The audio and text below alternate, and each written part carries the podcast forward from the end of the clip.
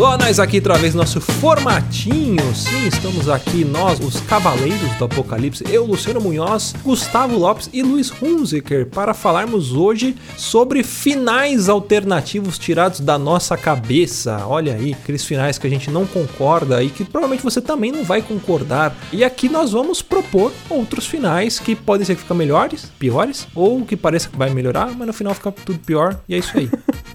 Se foda, né? A ideia é justamente essa, é cagar a regra é. no que os outros já fizeram, né? É, é, ca é muito cagar fácil, em cima né? da merda dos outros. Exatamente, é muito fácil, assim, é muito fácil você, eu e nós aqui, a gente cagar a regra no negócio que a gente não produziu, né? Que a gente já tá como espectador, é muito fácil. Então, já que pra fazer, vamos fazer direito, né? Vamos dar uma de Deus Ex Machina aqui, mudar tudo e ser feliz. Como bons engenheiros de obras prontas, né? Vamos falar. exatamente, exatamente, né? É fácil pra gente, né? Por isso que a gente tá fazendo. Se fosse difícil, a gente não fazia. Exatamente.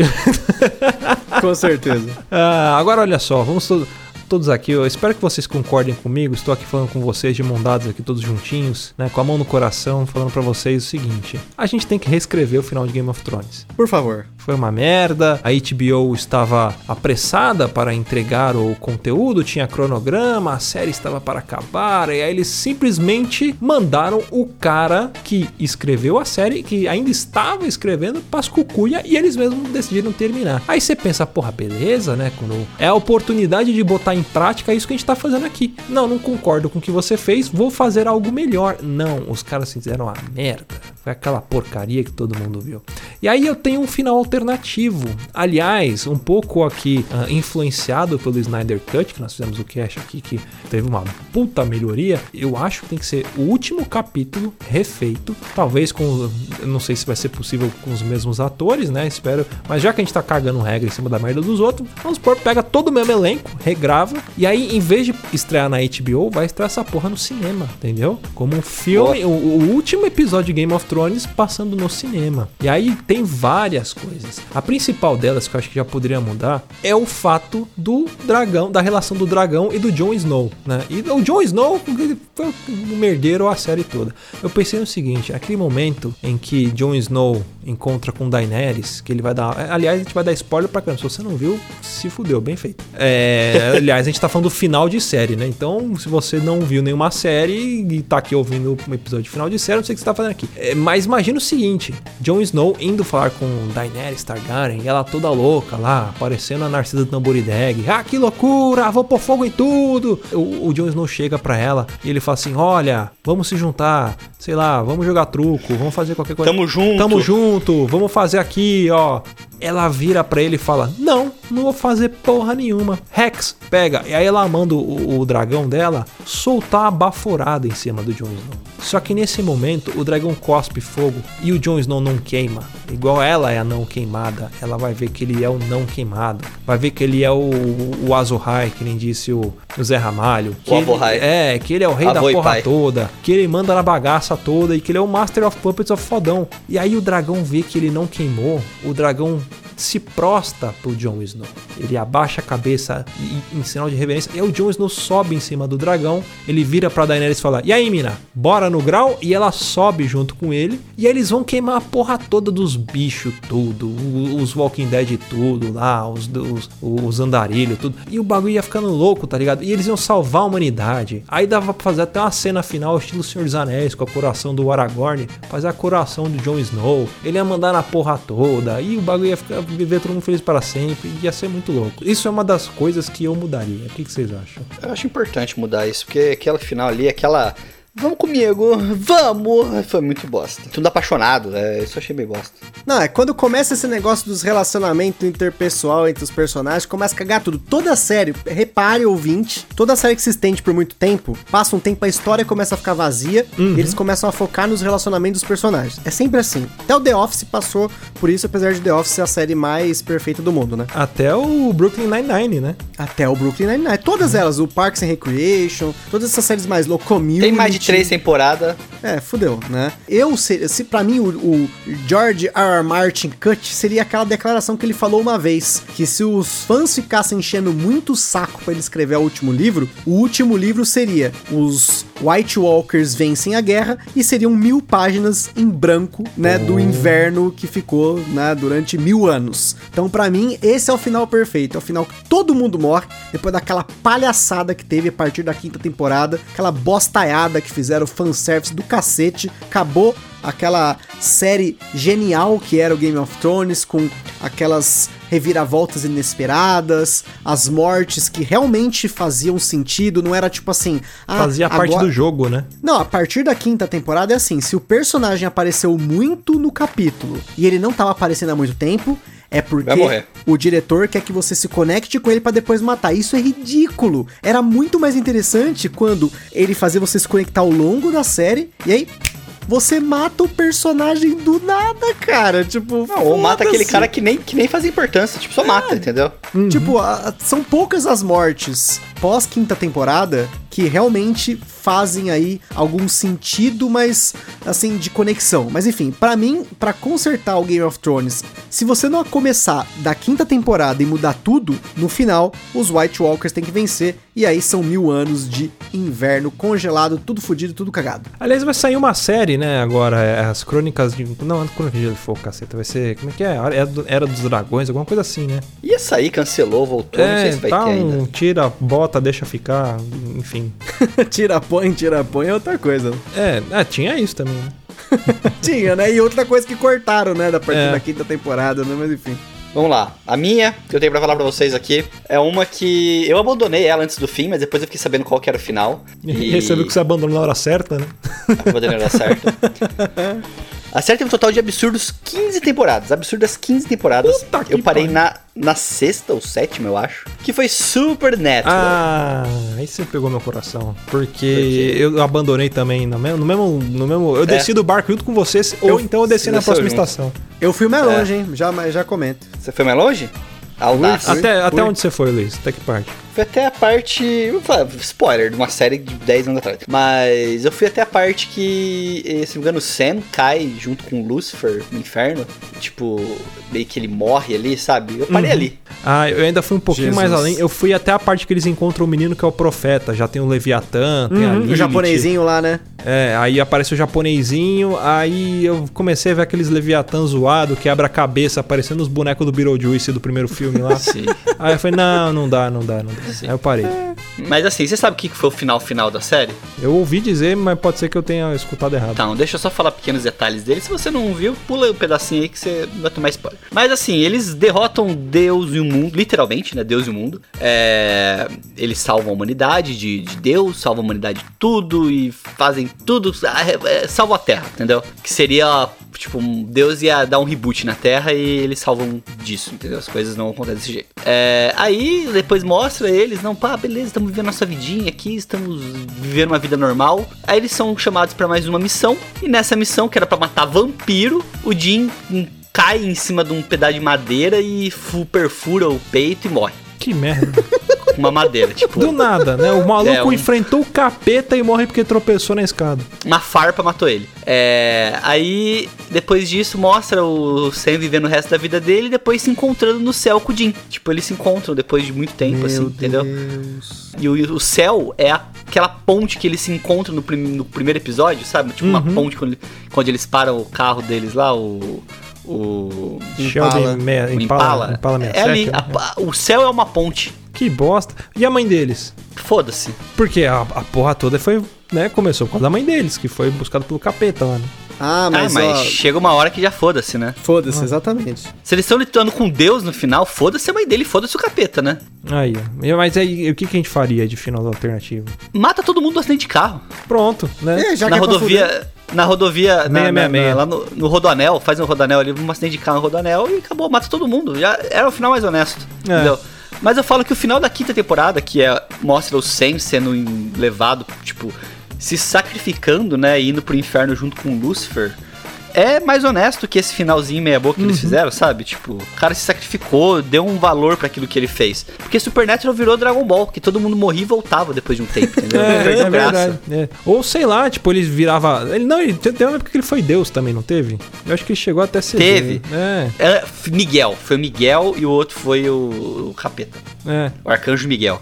Cara, é isso que vocês não foram até onde eu fui, porque eu fui até a décima temporada, mais precisamente até a metade da décima temporada, em que começou a aparecer a mãe do Crowley, que na verdade era o meu personagem favorito, e ele foi totalmente diminuído. E o Crowley era o personagem que tinha as melhores ideias, a, melhor personalidade ali dentro, tinha, é o melhor personagem, não tenho o que falar. Tudo que tinha ali na série era o que me prendia nela, era o Crowley. Quando apareceu a mãe do Crowley, ele foi diminuído, eu, do- eu falei, não quero mais assistir essa merda. E na minha opinião, o Supernatural tinha que ter acabado no Apocalipse. Lá atrás, acho que na quarta temporada. Ah, ou com os quatro perfeito. cavaleiros. Cara, é o apocalipse. Não tem como dois mané parar o apocalipto. Não tem jeito, cara. Acabou. aca- Não tem mais o que fazer. Acabou tudo. É, é um final perfeito. Beleza. Vocês tentaram, né? Vocês são dois malucos lá que foram atrás, pá, não sei o quê. Mas não deu. Fudeu. Porque depois disso veio os Leviatã, que parece os bichos lá do, do filme do Blade lá.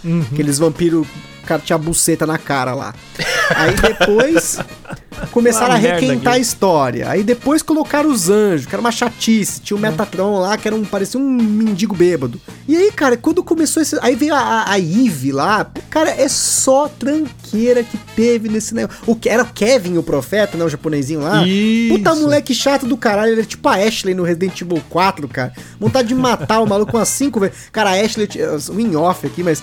Eu tinha prazer de ver a Ashley morrendo de todas as formas possíveis no Resident Evil 4. Teve uma vez que eu levei mais de 20 horas pra zerar, porque eu ficava vendo ela morrer. Eu ia pra um lugar, eu via ela morrer diferente. E, cara, o jogo tem centenas de cutscenes diferentes pras mortes da Nossa. Ashley. Então, tipo, é sensacional. Mas eu voto no Supernatural final Apocalipse na quarta temporada. Tá mais, tá louco de bom. Eu acho que eles tinham que fazer, copiar o. Você falou de Apocalipse, tinham que copiar o livro do Spor. Vou dar spoiler do livro do Spor agora. Se você não leu Batalha do Apocalipse, eu acho que você está perdendo tempo aqui também, porque a gente entrevistou ele, já foi todos os livros dele. Enfim, volta no tempo. Tipo, sabe, igual rodou a roda do tempo lá, voltou e desfaz o bagulho todo. Sei lá, meio estilo Snyder Cut, umas paradas assim. Volta no tempo e resolve a porra toda. E pronto. E aí deixa o paradoxo pra lá, porque meu, os caras viram Deus, viram tudo. Então o que é um paradoxo temporal comparado à criação do universo, sabe? Não é nada.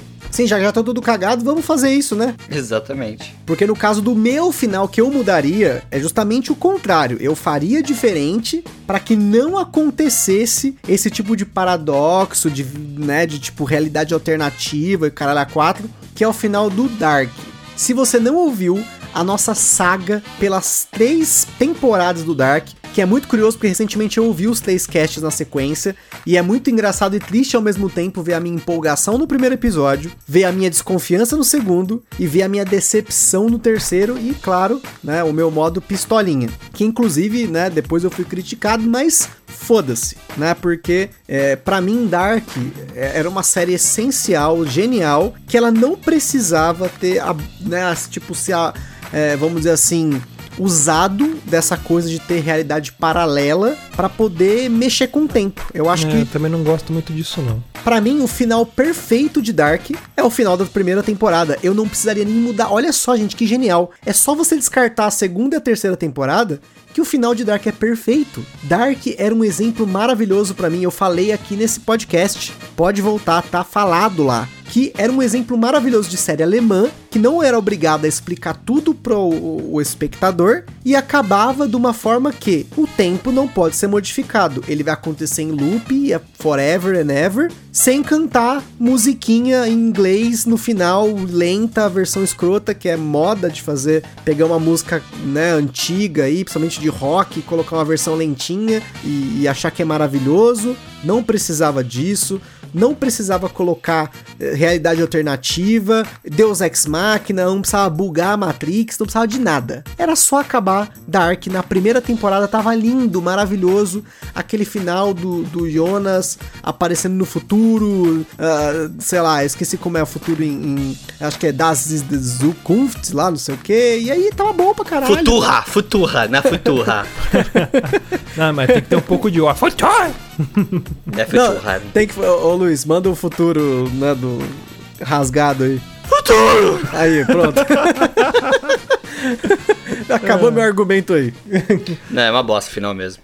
O final é tão bosta que você percebeu que Dark morreu rápido, né, cara? É. Tipo. Acabou o hype. Acabou o hype Foi, muito rápido. Foi, foi. Na- Acabou na a verdade- série, deu duas semanas já.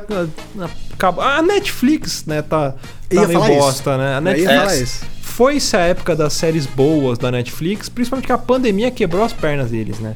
E, porra, Stranger Things tá demorando uma cacetada pra. Não sei se já filmou, se ainda vão filmar, mas sei lá, meu, se eles estão demorando pra filmar, a hora que for filmar, as crianças vão ter 45 anos. não Mas ó, sei. tem, eu tenho uma teoria também. Ó, vocês estão assistindo Invincible da Amazon? Não, não. não. não. Invincible tá lançando um episódio por semana. Que nem Falcão e Soldado Invernal, que Sim, nem. o Expresso da Manhã. Lançou. Esse negócio da Netflix de tá lançando todo episódio de uma vez só atende um público muito imediatista. Só que É. tá fudendo com o, sei lá, a- o É, buzz do negócio. É, o cara que Porque, por exemplo, vê tudo eu- num dia só. Eu tô curioso pra ver o que vai acontecer nos próximos episódios de Falcão e Soldado Invernal, entendeu? Então, assim, essa expectativa pela próxima semana, pela próxima semana, é o que movimenta a série. A gente viu isso com o WandaVision. Dark, que lançou uma semana depois, morreu.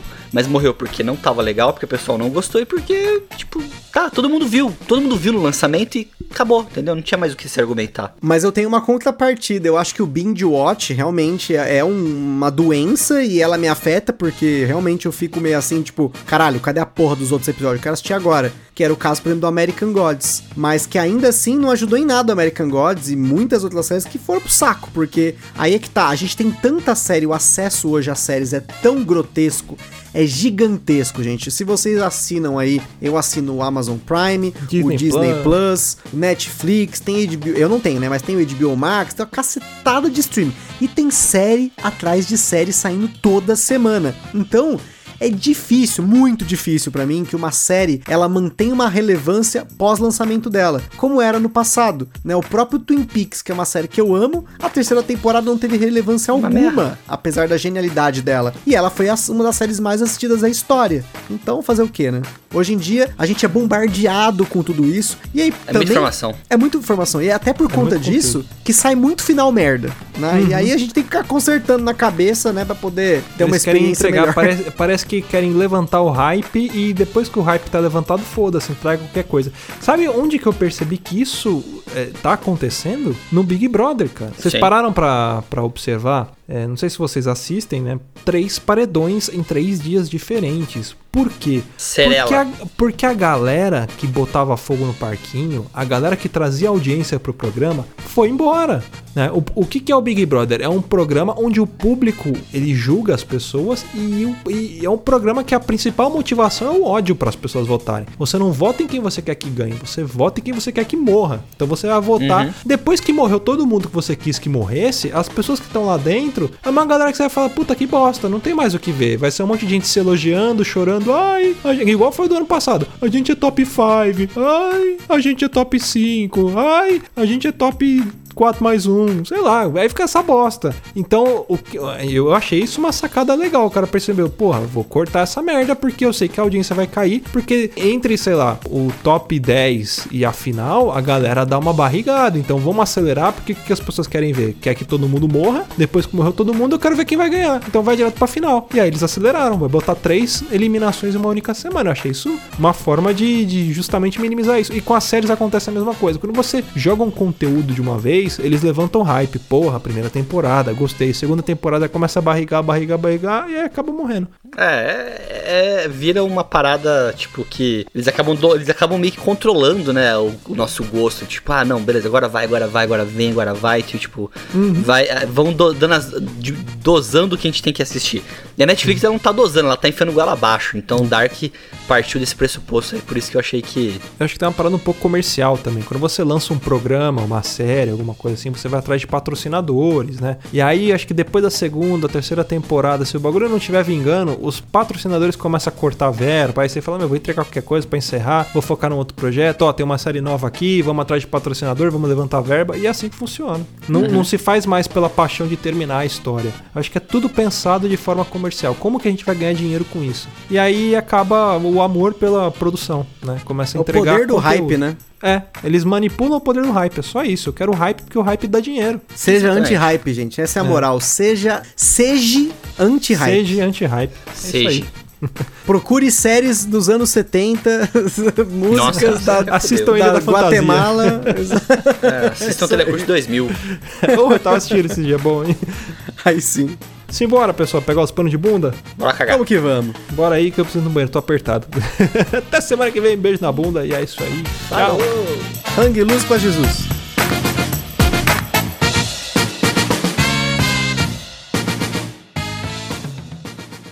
Quer ouvir mais? Acesse papodelouco.com ou assine o nosso podcast.